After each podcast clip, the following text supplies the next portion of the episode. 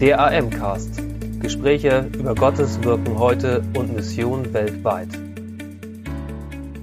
Herzlich willkommen, alle Missionsbegeisterten da draußen. Ich begrüße euch ganz herzlich zu einer neuen Ausgabe des AM-Cast. Äh, Berichte aus Gottes Wirken weltweit und Mission heute.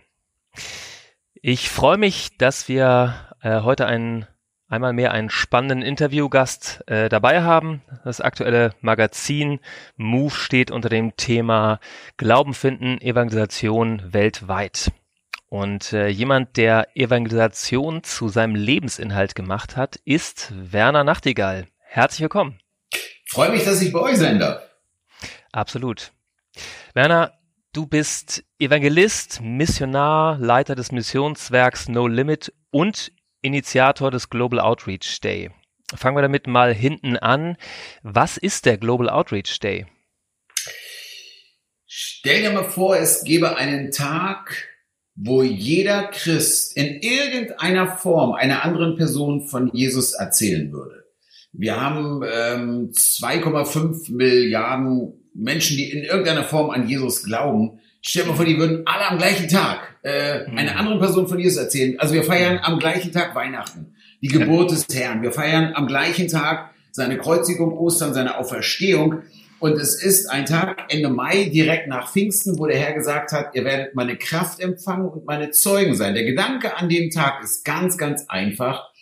Viele Menschen, viele Christen tun sich schwer, ihren Glauben zu bezeugen. Und wir sagen, schaut mal, an diesem Tag, jeder Einzelne kann einen ganz kleinen Schritt gehen aber gemeinsam erreichen wir ganz, ganz viele. Also es ist wie so ein Katalysator für die äh, globale Gemeinde und überall auch in Deutschland zu sagen, an diesem Tag wollen wir jeden Christen inspirieren, in irgendeiner Form von Jesus erzählen.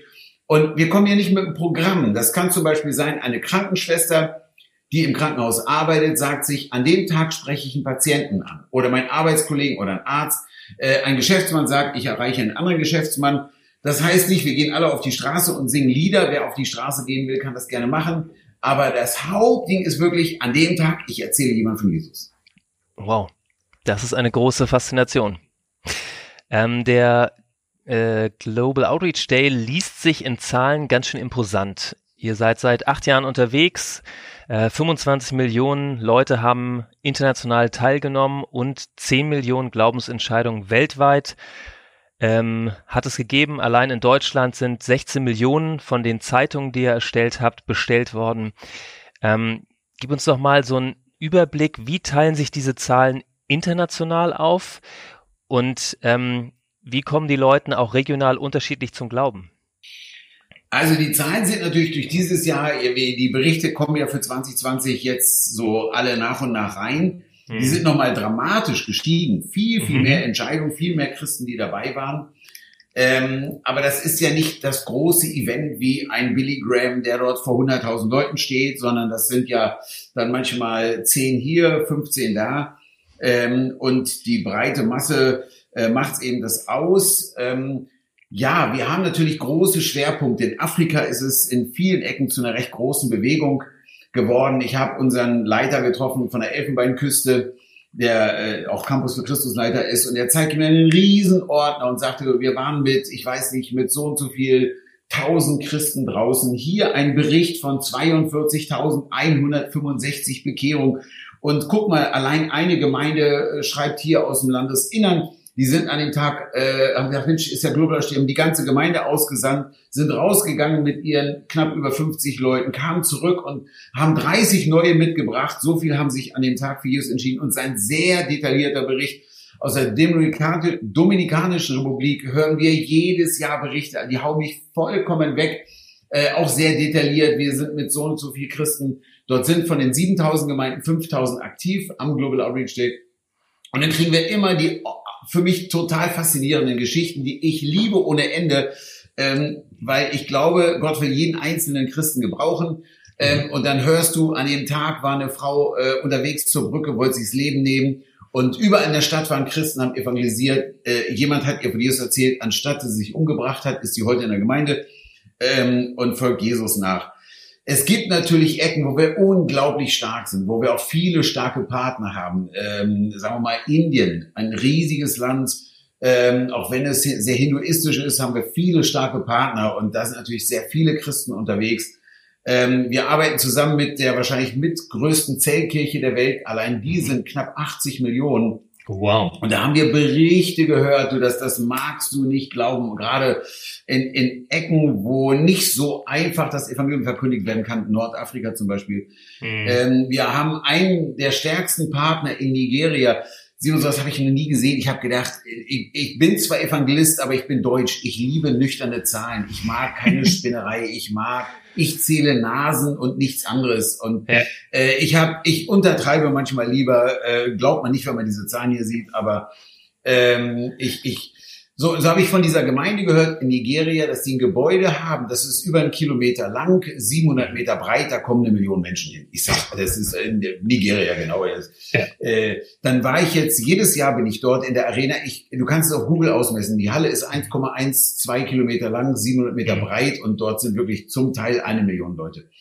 Die haben ganz detailliert, die haben ähm, 40.000 Gemeinden, glaube ich, mit sieben Millionen Christen, die sind voll beim Global Outreach dabei die haben jedes Jahr detailliert, schicken die mir einen Bericht und sagen, also die Gemeinde in der Gegend ähm, hat also dort 25 Menschen zu Jesus geführt und am Ende war es eben 94.600 und irgendwie so.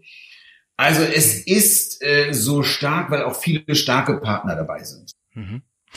Ähm, mich hat sehr bewegt, äh, als ich ein bisschen auf euren äh, Webseiten rumgesurft bin, die Spannbreite, dass auf der einen Seite ihr Berichte bringt davon, wo sich in der kleinen deutschen Gemeinde in Ostdeutschland drei Leute bekehrt haben und gleichzeitig diese äh, Big-Scale-Erfahrung aus Afrika äh, auftauchen. Das ist sehr bewegend. Kannst du aus eurer Sicht so äh, Hotspots benennen, wo du sagst, da geschieht zurzeit deiner Wahrnehmung nach Erweckung in dieser Welt? Ähm, das wird jetzt alles nichts Neues sein. Also ich sag mal, für mich ein Land, wo unglaublich viel geht, ist Brasilien. In Brasilien äh, bin ich vor neun Jahren das erste Mal gewesen, kannte keinen. Heute arbeiten wir mit fast allen zusammen.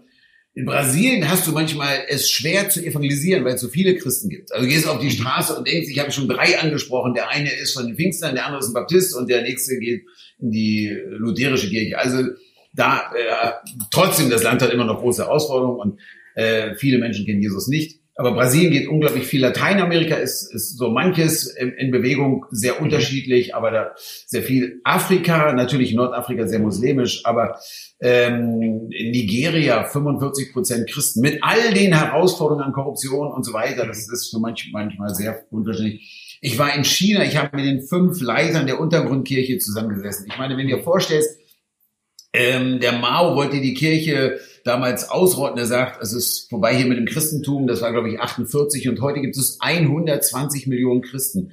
Ja. Äh, unter Verfolgung ist die Kirche gewachsen und jetzt haben sie eine Verfolgung, die, die fast so schlimm ist wie damals unter Mao.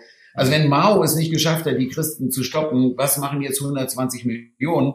In Indien, also nicht ganz so schlimm wie China, aber in Indien ist auch Verfolgung. Und was wir dort hören, wie wie dort Scharen zum Glauben kommen. Also ich habe jetzt von unserem Partner äh, mitgekriegt, die wollen in den nächsten Tagen, äh, meine ich, die Frucht von Go 2020 taufen. 50.000 Taufen. Oh, in Nordindien, wo du Verfolgung hast. Ja. Also weißt du, das sind manchmal Geschichten, aber das Ding ist ja für mich tolle Zahlen. Ich zähle nicht Zahlen, sondern für mich, ich liebe Menschen. Und wenn ich dann Geschichten höre, weißt du, wie die Frau, die sich umbringen wollte, Mhm. In, in ähm, Südafrika wird eine Frau angesprochen, es ist eine Bordellbesitzerin. Die saß mhm. draußen leicht angetrunken. Der hat man von Jesus erzählt. Sie und drei Prostituierte kamen zum Glauben. Was sieht, äh, wie sieht das Ganze heute aus? Das Bordell ist geschlossen, die Frau ist einer Gemeinde und folgt Jesus nach. Und von solchen Geschichten haben wir so viele gehört. Also äh, wenn ich dann in, in, unterwegs bin und treffe die Menschen, die mir erzählt haben an dem Tag, oder auch Christen, die sagen, zum mhm. ersten Mal habe ich das Evangelium verkündigt. Leute, die mir gesagt haben, ich bin von Tür zu Tür gegangen und dann traf ich auf eine Person, schwer krank, die, die war kurz vorm Sterben. Ich konnte der noch von Jesus erzählen und bevor die gestorben ist, noch äh, äh, sie zu Jesus führen. Weißt du, das sind Dinge, die mich bewegen. Also ich liebe die ganzen Millionen und freue mich, wenn, wenn Gott mächtig wirkt, aber es geht ja um Menschen, die, ja. die hierdurch ja. zum Glauben kommen. Wow. All das hat einen Anfang und zwar hat es einen Anfang in Pakistan. Was ist in Pakistan passiert, Werner? Du, das war äh, ganz spannend. Ich meine, Gott hat mich auf der einen Seite vorbereitet auf das Ganze. Ich bin Evangelist. Ich hatte immer gedacht, irgendwann bin ich so ein kleiner Billy Graham. Ähm, und spürte, ja, ich habe Veranstaltungen gehabt mit, sagen wir mal, 10.000 Menschen am Abend. Das war auch wirklich dann das Maximum. Mhm. Und ähm, auf einmal verändert der Herr meinen Dienst und ich habe mehr Interesse daran, dass Christen trainiert werden, das Evangelium zu verkündigen, als dass ich eine große Veranstaltung mache. So haben wir in Deutschland angefangen, ähm, Leute zu trainieren. Wie kann man Menschen ansprechen, ihnen von Jesus erzählen? Und es entstand eine kleine Bewegung, Leute kamen zum Glauben. Und dann war ich eben in Pakistan, saß vor einem Pastorentreffen mit unserem Koordinator. Wir hatten dort irgendwo in Faisalabad eine Veranstaltung, eine Gegend, die nicht ganz ungefährlich ist. Und auf einmal sah ich, wie eine Welle um die Welt geht. Und ich, ich saß ganz normal da und, und irgendwie Gott kam und gab mir diese Vision in, in Bruchteilen von Sekunden. Und dann war ich für zwei Tage, man kann es nur so schwer beschreiben, hatte eine so intensive Gebetszeit, dass ich manchmal nicht das Gefühl hatte, dass ich noch auf der Welt bin, obwohl ich immer noch mit meinen beiden Füßen auf der Welt stand. Aber mhm. ich war irgendwie ähm, es war schwer zu beschreiben. Ich sah äh, ganze Teile von dem, was wir heute erleben, habe ich damals im, im Ansatz gesehen. Und dann gab es einen lustigen Augenblick. Und dann versuchte ich Gott zu überzeugen, dass ich der Falsche bin. Ich sag, Herr, das klingt schön. Das ist wirklich der Hammer, wenn, wenn, wenn, oh, das wäre zu schön, um wahr zu sein. Aber ich bin es. Ich bin Werner Nachtigall, ein Evangelist, der weder bekannt ist, noch viel Geld hat, noch Kontakt hat. Ich hatte gar keine Kontakte. Hm. Ich dachte, das wird nicht funktionieren. Und der Herr hat jetzt nicht gesagt, Entschuldigung, Werner, ich habe nicht richtig hingeguckt, du bist es ja. Ich sag mal, vom biblischen Vorbild her ist es ja auch so, dass Gott zu überzeugen, dass man nicht der Richtige für den Dienst ist, meistens nicht geklappt hat. Nee, Moses sagte, kann nicht reden. weißt du, das, ich meine, das finde ich ja irgendwie so äh, den Charme äh, des Herrn. Er gibt Menschen etwas, wo sie wissen, ohne Gott bin ich aufgeschmissen. Und das war mhm. auch äh, immer mein Gefühl, wenn, wenn Gott hier nicht dabei ist. Und dann haben wir erlebt, wie Gott Türen öffnet, was du nicht machen kannst. Weißt du, denn dieser Pastor in, den, in der Gemeinde in Nigeria mit dieser Riesenarena, ich habe nur eins gehört, den werde ich nie treffen, den kannst du nicht treffen. Das ist, da gibt so viel Protokoll, bis du da durch bist. Äh, das kann viele Jahre dauern. Ich habe den in kürzester Zeit getroffen. Der war sofort äh, äh, und der macht nie andere Projekte. Das sagte, das ist vom Herrn. Wir sind alle dabei. Ich habe Denominationsleiter getroffen, Leiter von Riesendiensten, die gesagt haben, wir sind dabei, wir sind dabei. Hm. Wir hatten jetzt ein Treffen gehabt vor vor ein paar Tagen. Da waren Leiter dabei, ähm, Evangel also World Evangelical Alliance, die mhm äh, Weltausgabe der Deutschen Evangelischen Allianz, also mhm. alle Allianzen zusammen, die äh, Baptisten weltweit und die großen Gebetsnetzwerke, Jugendmission, Campus für Christus und so weiter, alle haben gesagt, für die zehn nächsten zehn Jahre, wir sind dabei, um die Welt zu erreichen. Weißt du, und ich stand da, ich sag, Herr, ich weiß nicht, wie es geht. Und ich habe manchmal, habe ich auch Spaß gesagt, ich muss morgens irgendwie nur aus dem Bett kommen und einen Kaffee kriegen.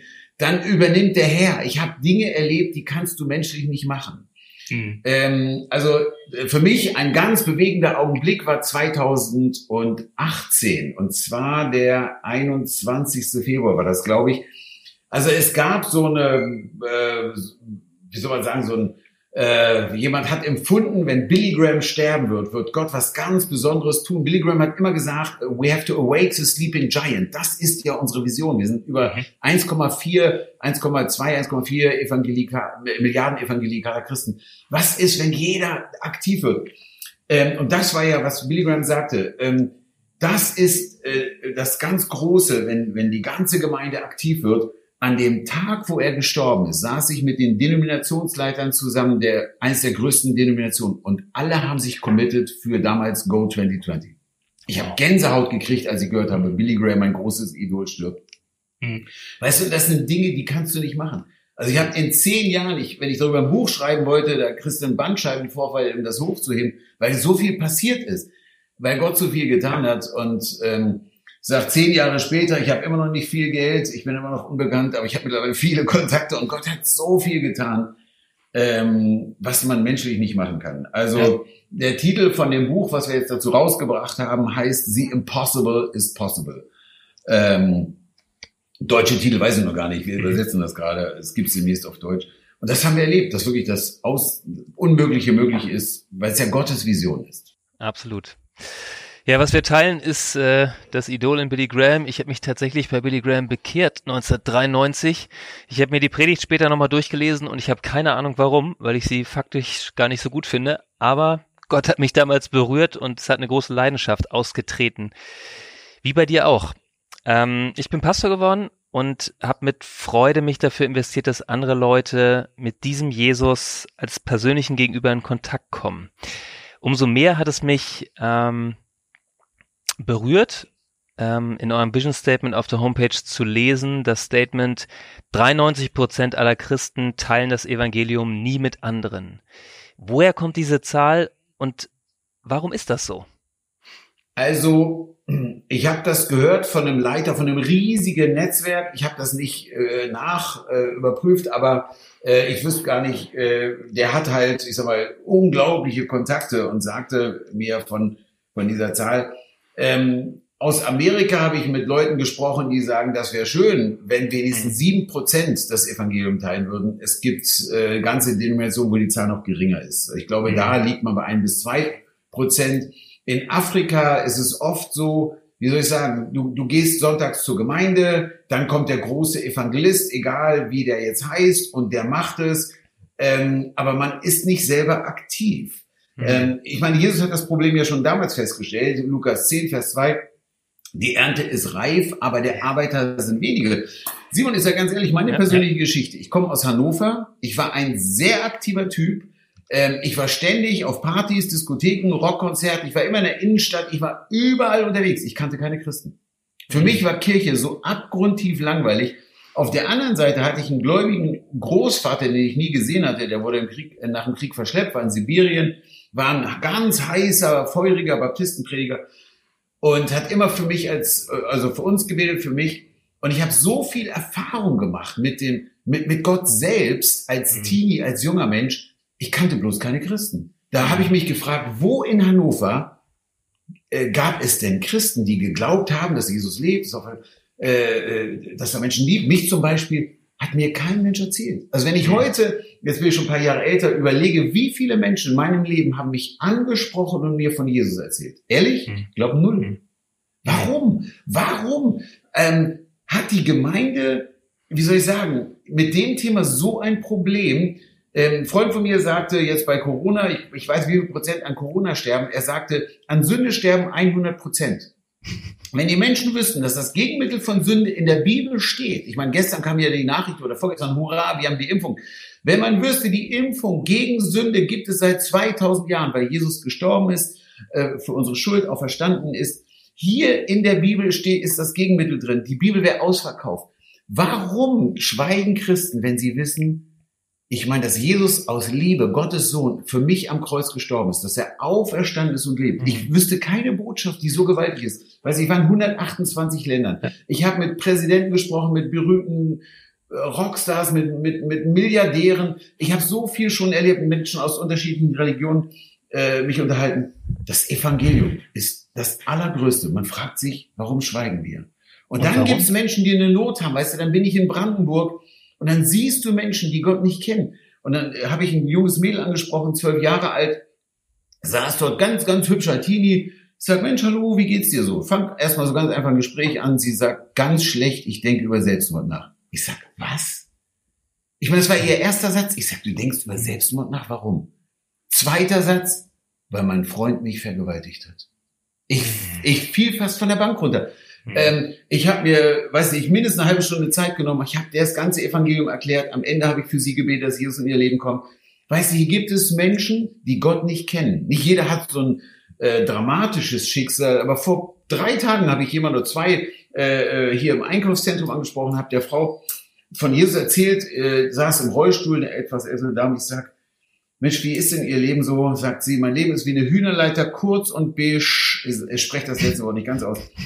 Weißt du, und ihr, Leben war eine Katastrophe. Und da habe ja. ich erzählt, dass es eine Hoffnung gibt. Ich, Simon, es ist manchmal äh, schwer zu verstehen, aber ich sag mal, zum einen, also schwer zu verstehen, dass Christen nicht diese gute Botschaft weiterzugeben. Zum einen, ähm, sie wurden nie gelehrt, es zu tun. Ich habe Christen getroffen, die lange in Gemeinden waren, und gedacht, ich habe nie gehört, wie man andere erreichen kann. Wir haben ein ganzes Training entwickelt, wie man Menschen anspricht, wie man ihnen authentisch das Evangelium erklärt. Ähm, manche sind bequem. Bequemlichkeit ist natürlich ein echter Faktor. Weißt du, manchmal ist es so schön bequem. Wir sind in unserer schönen Gemeinde und uns geht's mhm. gut. Wir sind gesegnet und, und haben den Blick für Verlorene äh, aus den Augen verloren. Ich sag dir ganz ehrlich, vor zwei Monaten ist mein eigener Vater gestorben. Mhm. Ähm, 90 Jahre war alt, ein hartnäckiger Deutscher, ich glaube nur, was ich sehe, und am Ende hat er dann mhm. doch sein Leben Jesus gegeben. Weißt du, und dann, dann liefen mir erstmal die Tränen rund, ich habe selber die Beerdigung gemacht. Mhm. Ähm, und als ich den Sarg gesehen habe, bin ich kurz raus, habe mir die Augen ausgewaschen, kam wieder rein. Äh, kleine Beerdigung ähm, und meine Mutter saß dort. Meine Mutter saß im Rollstuhl, ist etwas dement und meine Mutter war der Star des Tages. Die sagte ja was außergewöhnlich. Und meine Mutter sagt, das Leben ist kurz, die Ewigkeit ist lang. Papa ist jetzt im Himmel. Und dann schiebe ich sie raus, die Sargträger vor uns, ich meine 60 Jahre Ehe. Sie hat ihren Mann mhm. geliebt, steht vom Grab und weint und sagt, er war doch immer gut zu uns. Naja, manches hat sie auch schon vergessen, aber trotzdem. Ähm, und sagt dann wieder, Papa ist jetzt im Himmel. Weißt du, meine einfache demente Mutter hätte jeden hochintellektuellen Atheisten in ihre kleine Handtasche gepackt. Was sagt denn mhm. der vom Grab? Und da habe ich gesagt, weißt du, es geht um die Ewigkeit. Was hält uns ab, diese gewaltige Botschaft zu verkündigen? Ja, da bin ich von Herzen, von Herzen bei dir und ich merke, dein Herz brennt voll und ganz an der Stelle. Ich frage mich, wo ist diese Flamme, die mir hier entgegenlodert, entstanden? Du bist leidenschaftlicher Evangelist und wie du gesagt hast, quer durch die Welt unterwegs. In Hannover hat dir keiner von Jesus erzählt. Wie hast du ihn denn selbst das erste Mal erlebt? Also ich habe in Hannover ähm, Zivildienst gemacht. Ich habe mir damals gedacht, Mensch, Bundeswehr brauche ich. Ich hatte so eine intensive Ausbildung und hatte einen sehr interessanten Job, Umgang mit Behinderten und das war in der Nähe von Hannover. Dort war eine Baptisten-Evangelisation und ich war dort für einige Wochen, ähm, um so einen Lehrgang für ähm, Umgang mit Behinderten zu machen. Und einer aus dieser Gruppe war Christ. Und das war, wie soll ich sagen, relativ gut aussehender Typ, völlig normal, fuhr ein schweres Motorrad, so wie ich auch. Und ich habe mir gedacht, ein toller Kerl, wir haben uns gut verstanden, der hat mir immer von Gott erzählt. Ich habe gedacht, wie kann ein junger, normaler Mensch an Gott glauben?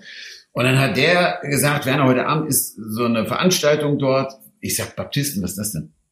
Mhm. Und dann hat er mich mitgenommen und ich, ich weiß, dann kam ich da rein. Und ich sage ganz ehrlich, ich habe gedacht, ich bin hier bei Sister Act 1, Wuppi Goldberg kommt gleich raus. Bloß es war nicht katholisch, weißt du, das war auf einmal ja. nicht bedrückend. Dort waren viele junge Leute, habe ich noch nie erlebt, junge Leute in der Kirche. Hübsche Mädels fand ich noch mehr spannend. Und, und dachte, was ist denn hier los? Ich habe gedacht, den Pastor muss ich beglückwünschen, sowas habe ich noch erlebt. Dann gehe ich zu dem hin, ich sage herzlichen Glückwunsch, der saß dort und äh, ich wollte ihn halt gratulieren. Der dreht das Ding um und sagt, Werner, kennst du Jesus? Ich sag, was denn? Mich fragen können, ob ich Mickey Mouse persönlich kenne. Ich sag, wie soll ich Jesus kennen? Hat er mir in wenigen Sätzen erklärt, weißt du, Gott liebt dich. Jesus starb für deine Schuld, er ist auferstanden, Jesus ist jetzt hier. Das war kein ewig langes Gespräch. Ich habe mich neulich mit ihm gesprochen, weil der der, den Tag feiere ich jedes Jahr, das ist natürlich schon viele Jahre. Und ähm, habe ihn gefragt, sag hast du mich gefragt damals, ob ich mich für Jesus entscheiden will? Er sagt, Werner, ich habe dich fast gezwungen. Bin ich dankbar darüber, Simon. Dann sagt er, Werner, jetzt bete mit mir. Und das habe ich gemacht. Und in dem Augenblick, wo ich bete, ich war überwältigt, dass dieser Gott mich liebt. Ich bin dort weggegangen. Ich sag, wie kann Gott einen Typen wie mich, der Partys und Rockshows und, mhm. und so weiter, der kann mich doch nicht lieben. Ich war überwältigt, dass ich gehört habe, Jesus starb für mich. Das ist undenkbar. Mhm. Einer Stunde später, und ich habe unter, weißt du, jetzt mag manch einer denken, er ist so ein Evangelist, der labert einen halben Tag. Ich sage ganz ehrlich, ich habe unter Menschenfurcht gelitten. Ich habe mich nicht getraut, von, von Jesus zu erzählen. Ich will nicht tun, dass ich hier irgendwie ein toller bin. Ganz im Gegenteil. Gott hat sich echt jemand erwählt, aber ich war fasziniert von Jesus. Und in all meiner Schwäche habe ich angefangen, Leuten von, von Jesus zu erzählen. Ich habe gar nicht viel verstanden. Mhm. Aber ich wusste, Menschen brauchen diesen Gott. Dann drei Tage später war ein Konzert von Black Sabbath, Ozzy Osbourne, und ich weiß nicht, ob die die Band kennen, ist nicht mhm. unbedingt eine christliche Band. Und ich saß im Zug, lese mein Johannesevangelium, was die mir dort geschenkt haben. Und ich bin ausgeflippt vor Begeisterung. Ich habe gedacht, wenn das alles stimmt, Jesus starb am Kreuz, saß im Zugabteil, ich muss den Typen doch hier von Jesus erzählen. Ich habe ich damals nicht getraut, heute will ich es machen, aber ähm, es entstand aus dieser Erfahrung, dass dieser Gott lebt und mich liebt. Eine Leidenschaft. Ich sag mal, jetzt flippe ich nicht jeden Tag aus, um Menschen äh, von dir zu erzählen. Ich habe Gefühlsschwankungen wie jeder andere auch, aber ich, ich äh, habe es mir zum Lebensstil gemacht, jede Woche jemanden anzusprechen.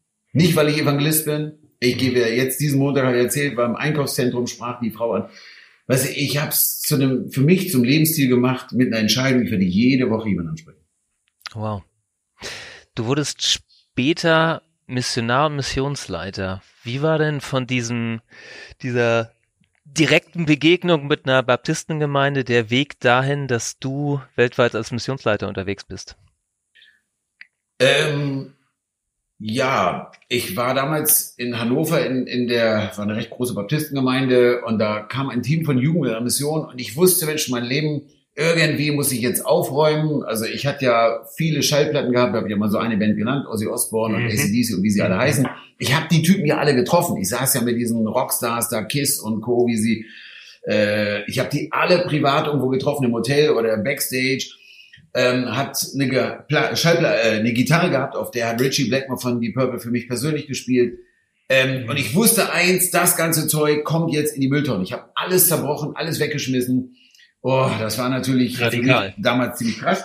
Und am nächsten Tag gehe ich wieder hin. Ich sage, Mensch, könnt ihr mich für mich beten? Ich habe das ganze Zeug mal weggeschmissen. Und eine aus der Gruppe dort fängt an, für mich zu beten und sagt, Werner, ich sehe, wie du in Fußballstadien das Evangelium verkündigst. Ich sage, ist ja echt toll, aber, aber ich wollte Sie fragen, sind die denn leer, die Stadien? Weil ich hatte Angst, unserer Baptistengemeinde vor 100 Leuten mal die Geschichte zu erzählen. Ja. Ich sag, also das war das erste Mal, wo ich Gott überzeugen wollte, ich war der Falsche. Das habe ich in meinem Leben, glaube ich, dreimal. Mhm. Also er kennt mich ja schon so ein bisschen. Mhm. Und ähm, aber das hat sich so bei mir eingefressen. Ich sage, wenn Gott was hat, ich, ich äh, gehe Schritte, dann war ich bei Jugend mit Ambition, habe eine Bibelschule gemacht und äh, habe unter dieser Menschenfurcht echt lange gelitten habe immer wieder geträumt, irgendwann werde ich da mal vor, vor 100 Leuten stehen, vielleicht mal vor 1000. Jetzt stehe ich jedes Jahr vor 500.000 oder einer Million. Das macht mir gar nichts mehr aus. Aber der Weg dorthin war manchmal nicht ganz leicht. Aber ich weiß, wenn die Bibel sagt, ihr werdet Kraft empfangen durch meinen Geist und dadurch meine Zeugen sein. Ja, dann habe ich hier in Berlin angefangen, 1990, die Mauer fiel. Äh, was soll ich denn jetzt machen? Wir haben das Evangelium verkündigt. Hm. Ich bin in, in, in der DDR damals ähm, also noch vor der Wiedervereinigung waren wir unterwegs, haben, haben das Evangelium verkündigt. In der Tschechei haben sich so viele Menschen für Jesus entschieden. Ich war ganz überrascht. Äh, heute ist das alles anders, als dann äh, ganze Materialismus kam. Aber damals die Leute waren ja sehr, sehr offen. Das war ein besonderes Momentum der Geschichte. Ja, ja, also und das habe ich oft erlebt. Ich kam zur richtigen Zeit am richtigen Ort mit dem richtigen, ja. was man nicht machen kann. Äh, dann habe ich Fernsehprogramme gemacht, bin rumgereist, hatte kleine Evangelisationen, war immer froh, es war mal 100 da oder 200 oder mal 500, habe immer geträumt, irgendwann werden es 20.000 werden.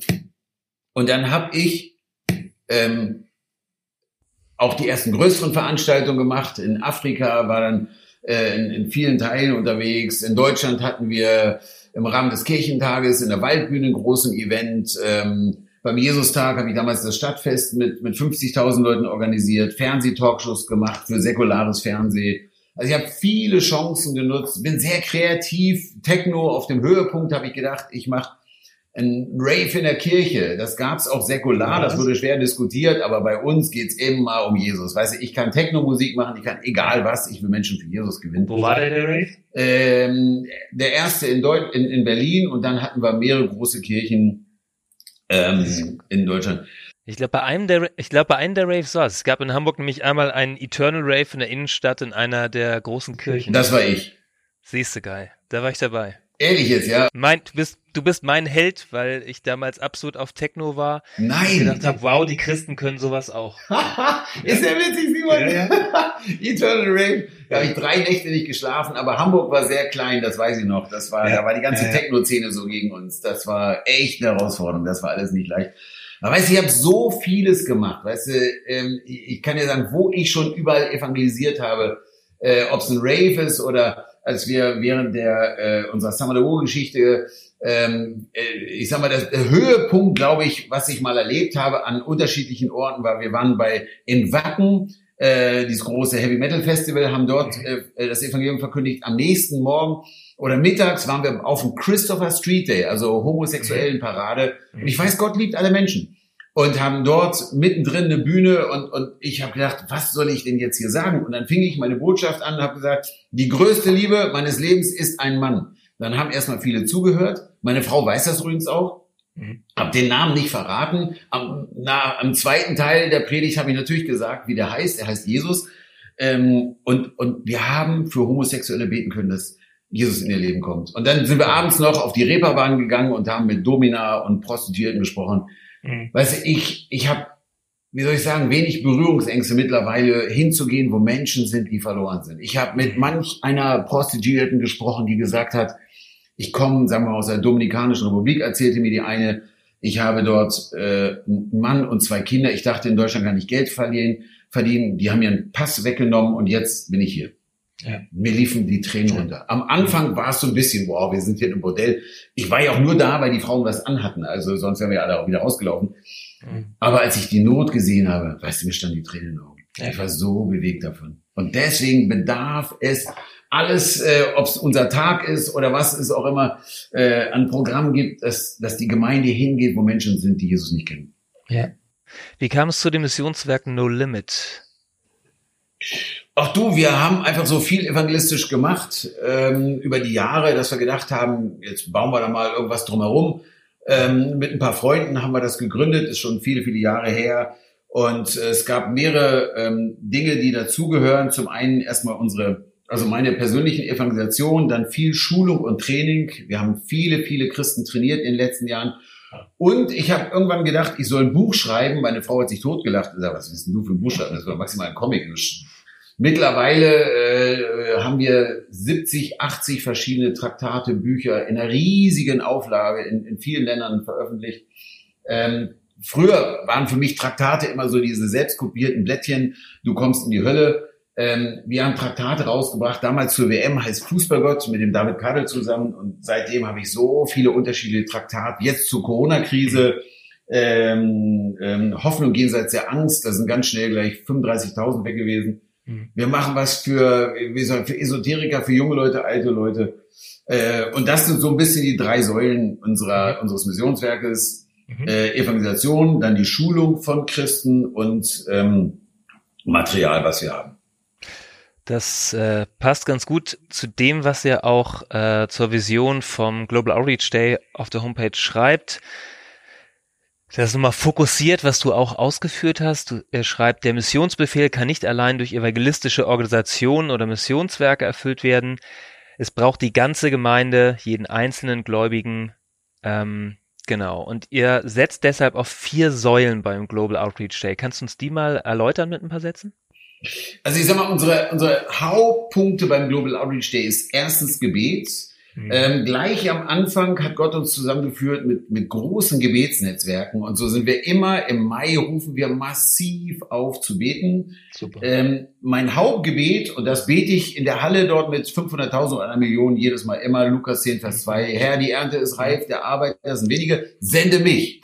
Also ja. unser Gebet ist ganz einfach. Dieses Jahr haben wir auch viel gebetet sag mal, in der Corona-Zeit, dass Christen rausgehen, dass sie trotz Angst und all dieser äh, der ganzen Situation ähm, hingehen. Also in der Dominikanischen Republik zum Beispiel hat ein Pastor 320 Menschen zu Jesus geführt auf dem Balkon. in Lockdown stand er und auf dem Balkon haben die sich bekehrt. Wir sind hingegangen, haben Menschen geholfen, die in Uganda zum Beispiel haben eine große Spende gehabt, haben Essen gekauft. Menschen sind fast verhungert und wir haben den Essen gegeben mhm. und, und natürlich auch gleich das Brot des Lebens, das Evangelium. Super. Also Gebet ist für uns ein ganz, ganz großer Schlüssel. Nummer zwei, jetzt kommen wir wahrscheinlich zu den Säulen, äh, ist das Training. Also wir bereiten wirklich Christen vor, ganz einfach. So kannst du jemand ansprechen. Weißt du, wenn ich jetzt bei Lidl an der Kasse stehe, dann sage ich zum Kassierer nicht, ja, schönen guten Tag, ich komme aus der Freikirche und will Ihnen sagen, dass Sie Sünder sind und in die Hölle kommen. Mhm. Bitte, dann holt er vielleicht maximal Security.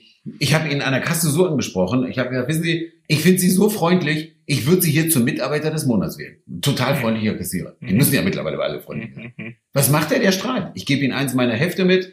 Und eine Woche später sagte, ich habe es gelesen mit meiner Frau, ist sagenhaft, äh, was Sie da schreiben. Und dann hatte ich ein langes Gespräch mit ihm. Also wir zeigen Christen ganz einfach, so kannst du in deinem Alltag Menschen ansprechen.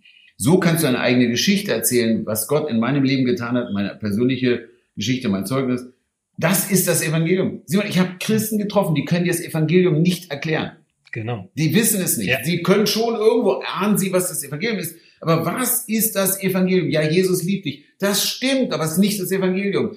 er gibt dir Frieden, er hat einen guten Plan, alles mögliche, ja, das stimmt alles. Ganz einfach. Ich kann dir das Evangelium erklären, wenn ich in den Fahrstuhl einsteige und in die zehnte Etage fahre. Wenn ich aussteige, habe ich dir das Evangelium erklärt. In einer Minute, ganz einfach. Was das Kreuz bedeutet, dass Jesus auch verstanden ist, wir sind getrennt durch unsere Schuld, aber Jesus kam, uns zu versöhnen. Weißt du, und das ist unser Training. Menschen müssen es lernen, das Evangelium zu kündigen. Und dann jemand zu Jesus führen. Weißt du, ich führe Jesus, Menschen zu Jesus, wo ich bin. Das kann auf der Straße sein, das kann äh, äh in einem Restaurant sein. Ich habe Menschen zu an sehr ungewöhnlichen Orten zu Jesus geführt. Das Training ist ein ganz wichtiger Bestandteil. Dann natürlich Aktion, Evangelisation, ganz, ganz wichtiger Teil. Das ist jetzt, jetzt, jetzt dämmert's, was die vier Punkte sind. Äh, jeder äh, Christ ist aktiv. Also auf Englisch ist unser Hauptslogan Every Believer is a Witness. Das ist unser Hauptziel, dass jeder Gläubige ähm, ein Zeuge für Jesus ist. Und der letzte Punkt ist natürlich, äh, wir wollen nicht große Zahlen, wir wollen, dass Menschen Jesus nachfolgen. Wir haben gesehen, dass Gemeinden gegründet wurden, weißt du, Leute wurden getauft von Jesus nach, Jüngerschaft, dieser ganze Prozess hinterher. Also es geht nicht darum, irgendwie eine Riesenzahl zu produzieren und am Ende ist nichts übergeblieben, was ich auch von Evangelisation kenne, auch von meinen eigenen. Ähm, viele kommen zu einer Veranstaltung, unser Ding ist ja gar keine Veranstaltung, ist ja viel, viel mehr. Ähm, wir, ich freue mich, wenn ich hinterher sehe, da hat sich jemand durch, durch diese ganze Aktion für Jesus entschieden, heute folgt der Jesus nach, ist in der Gemeinde. Ich war in Uganda, dort wurden Gemeinden gegründet, äh, eine Gemeinde unter einem Mangobaum, saß ich, saßen so vielleicht 25 Leute und dann hat eine Frau erzählt, ja, ich war eine Hexe früher, bin hier, äh, äh, ach, ganz schlimm, ihre Geschichte, halb nackt durch die Stadt gelaufen, war total komisch drauf. Gott hat mich frei gemacht, ich liebe Jesus, bin heute in der Gemeinde. Weißt du, wenn ich solche Geschichten höre, ganz einfach. Also ganz klar Gebet, das Vorbereitung, das Training, die Tat, Evangelisation und natürlich Jüngerschaft ähm, oder Gemeindegründung. Super. Corona hat dieses Jahr radikal viel verändert. Für uns als Missionswerk genauso wie für dich, wie für den Global Outreach Day. Für Organisation global große Krise oder große Chance? Ich muss dir sagen, für mich persönlich war es mit die größte Krise meines Lebens. Weil du nicht unterwegs sein konntest? Äh, das auch, ja, ja, klar. Aber ich sag mal, ich habe zwei Jahre an Go 2020 gearbeitet. Ja. Ähm, wir hatten, ich sag mal, ein äh, ein, ein Feuerwerk, das war außergewöhnlich. Ich hätte mhm. in, in sechs Wochen ungefähr auf vier Veranstaltungen mit über fünf Millionen Menschen sprechen sollen. Die mhm. größte Veranstaltung in Sao Paulo mhm. mit drei Millionen, das wäre der Abschied gewesen. Ja. Am Global in Rio mit 400.000, das war noch die kleinste. Ja. Äh, all das war geplant. 500 Städte. Wir hatten vorgehabt, mit Tausenden von Christen Amazing Grace auf der Straße zu singen. Mhm. Ähm, also es war so, so viel geplant. Eine riesen Aktion in Afrika. 40 Stadien, große Felder, alles war vorbereitet. Und dann kam Corona. Tja. Und alles war weg. Und Simon, ich sage ganz ehrlich, ich bin morgens, ich habe noch nie so viel gebetet in meinem Leben wie die letzten Monate. Ich bin, äh, ich habe so ein Gebets wo ich immer rausgehe, so, so ein kleiner Berg, das war der Verzweiflungshügel. Und ich bin manchmal in, völlig zerbrochen den Berg ja. hoch. Und manchmal ist der Herr mir begegnet, oder oft, und hat mir wieder neuen, neuen Mut und neue Hoffnung gegeben.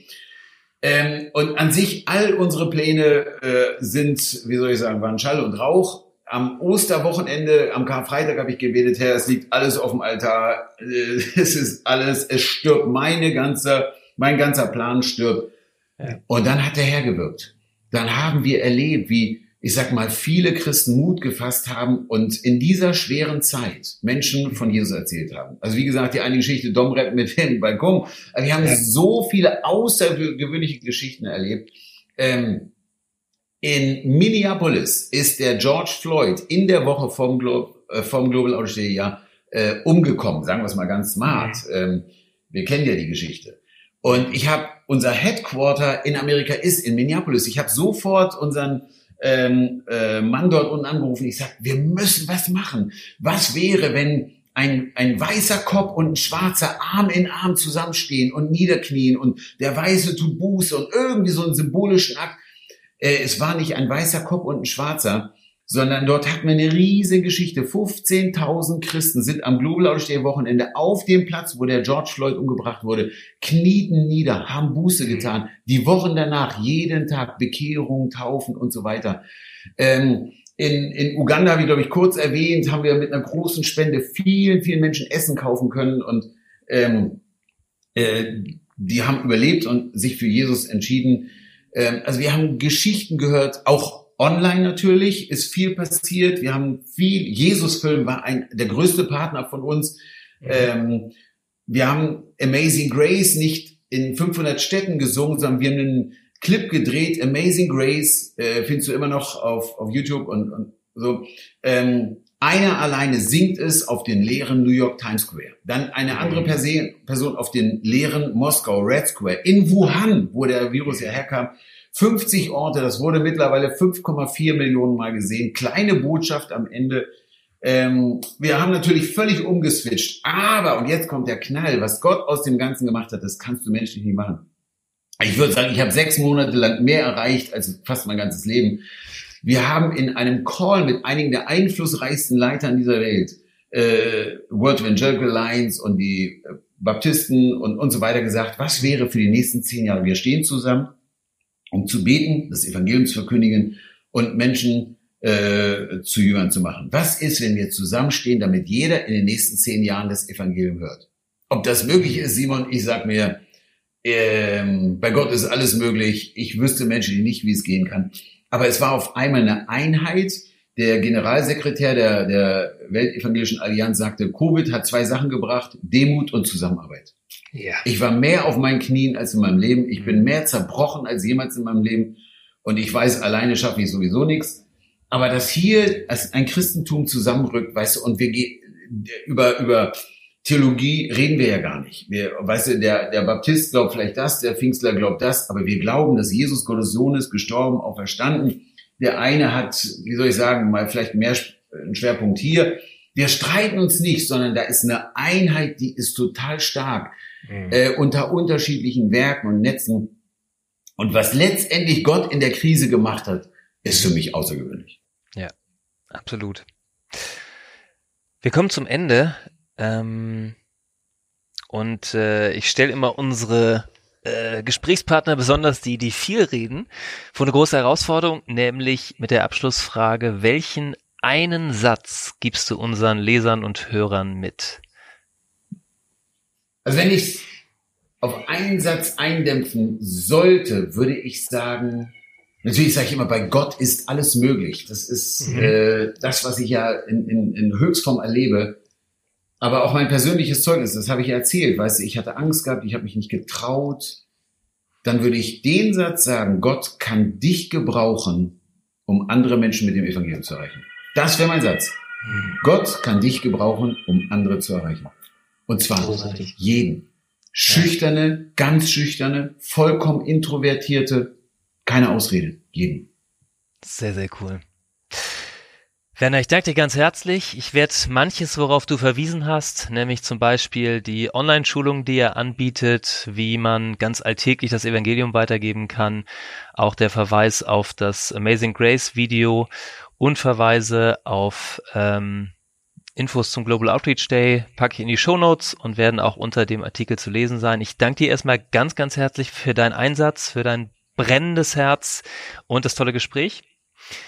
Und ich wünsche dir für das, was Gott dieses Jahr noch vorhat, fetten Segen, ganz viel Kraft und dass du Gott auf dem Verzweiflungshügel immer wieder begegnest. Vielen Dank. In diesem Sinne verabschiede ich mich auch von euch, liebe Hörer. Herzlichen Dank fürs Zuhören. Lasst euch entflammen dafür, von Jesus weiterzusagen. Dafür sind wir unterwegs, weltweit und genauso hier in Deutschland. Bis zum nächsten Mal. Danke für Ihr Interesse und dass Sie so Teil von Gottes weltweiter Mission sind.